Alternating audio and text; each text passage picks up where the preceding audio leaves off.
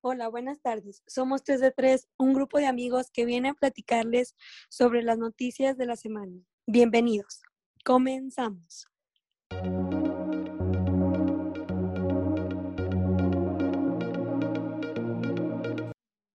Bueno, pues la primera noticia que le dimos a, a comentar esta semana es sobre el arresto famosísimo de la, esposa del Chapo Guzmán, Emma Coronel, la cual fue reina de su pueblo, fue reina de belleza.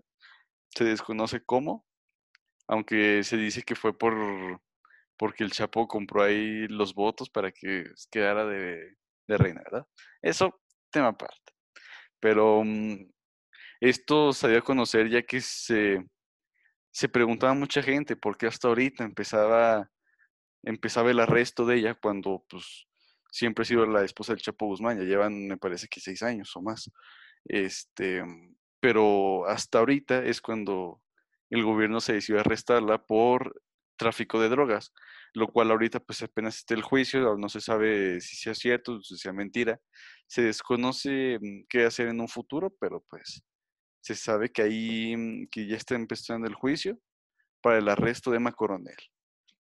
Es bastante, mm, bastante impactante que, alguien cercano al Chapo Guzmán se le arreste, ya que como se vio el, el año pasado o antepasado, me parece, eh, que intentaron arrestar a Ovidio Guzmán, su hijo, y el gobierno no pudo, no pudo, no pudo arrestarlo. Eh, pues, a cosas de la vidilla, ¿no? Cosas que van pasando y esperemos que esto, que esto, en esto se haga la justicia. Eso es lo que esperamos todos, ¿no? ¿Tú qué opinas, mi estimadísima Claudia? ¿Qué opinas? Pues yo opino que ojalá se haga justicia, que no es justo que esté libre, porque aparte de que la vincularon con las drogas, también escuché que fue ayudante del escape del Chapo Guzmán. Cierto, cierto, cierto, bastante cierto. No, mi estimadísima Estela.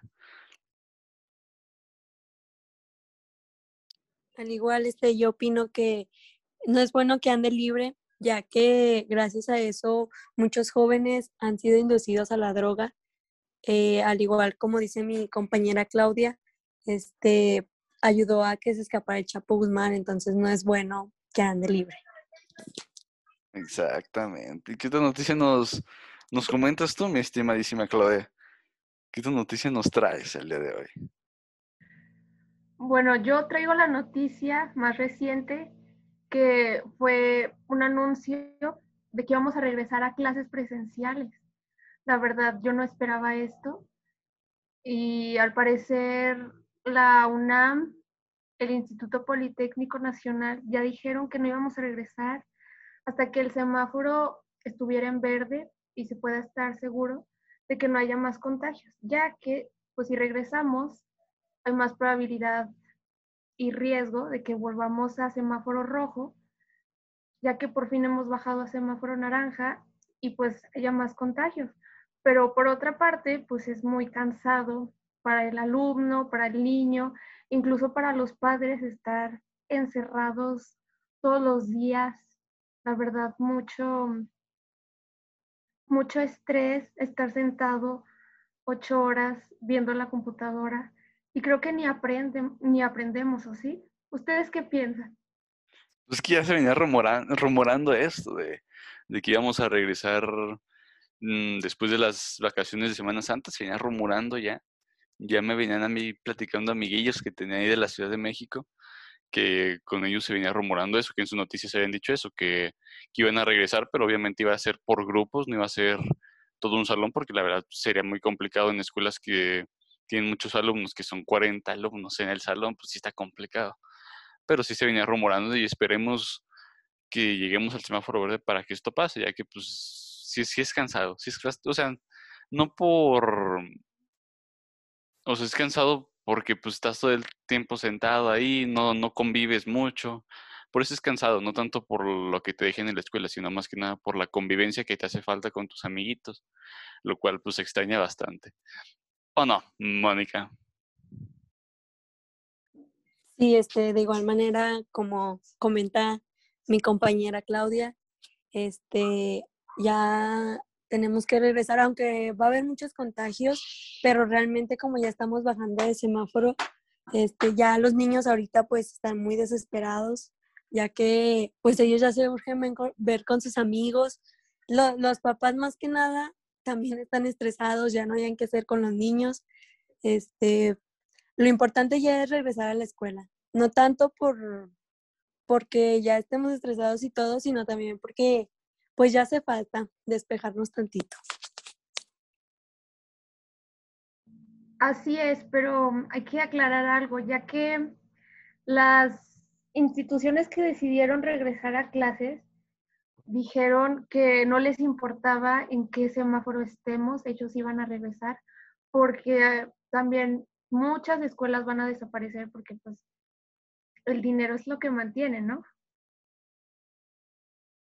Exactamente, exactamente. De hecho, pues también esto es por, por queja de también las escuelas que, que han perdido muchos alumnos gracias a esto de la pandemia, que los, las escuelas privadas, o al menos en, en la que nos encontramos, no hicieran algún descuento en esto de la pandemia, pues mucha gente dijo, pues van a estar encerrados, pues los mandamos una pública, pagamos mínimo, y así pues mucho, muchos colegios perdieron varios alumnos, por eso también las escuelas están quejando de esto, de que no les importaba si sí o si no, porque pues sí, sí perdieron alumnos, pero también las escuelas tuvieron que haber visto ahí poner un descuento para la, para la gente que no tenía las mismas posibilidades de seguir trabajando con esto de la pandemia, ya que pues fue, es complicado, porque pues cobran lo mismo, pero no se usan las instalaciones de igual manera, pero eso pues está complicadilla la cosa, está complicadilla, pero pues ahí a ver qué sucede.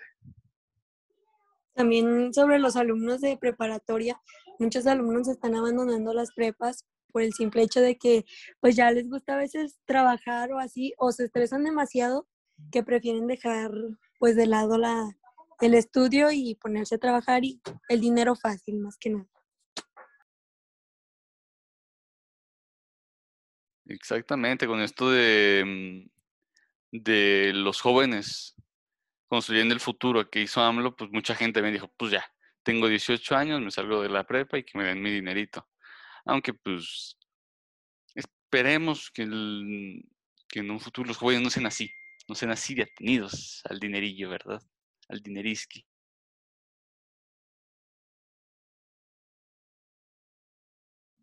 Así es, compañero. Yo vi una noticia, la verdad no, no sé la fuente, pero mm, el gobierno anunció que iban a dar 12 mil pesos a los jóvenes, pues muchos jóvenes dicen, no, pues ya para qué estudio si ya tengo dinero, compro esto y esto, o sea, no veo la necesidad de estar sentado.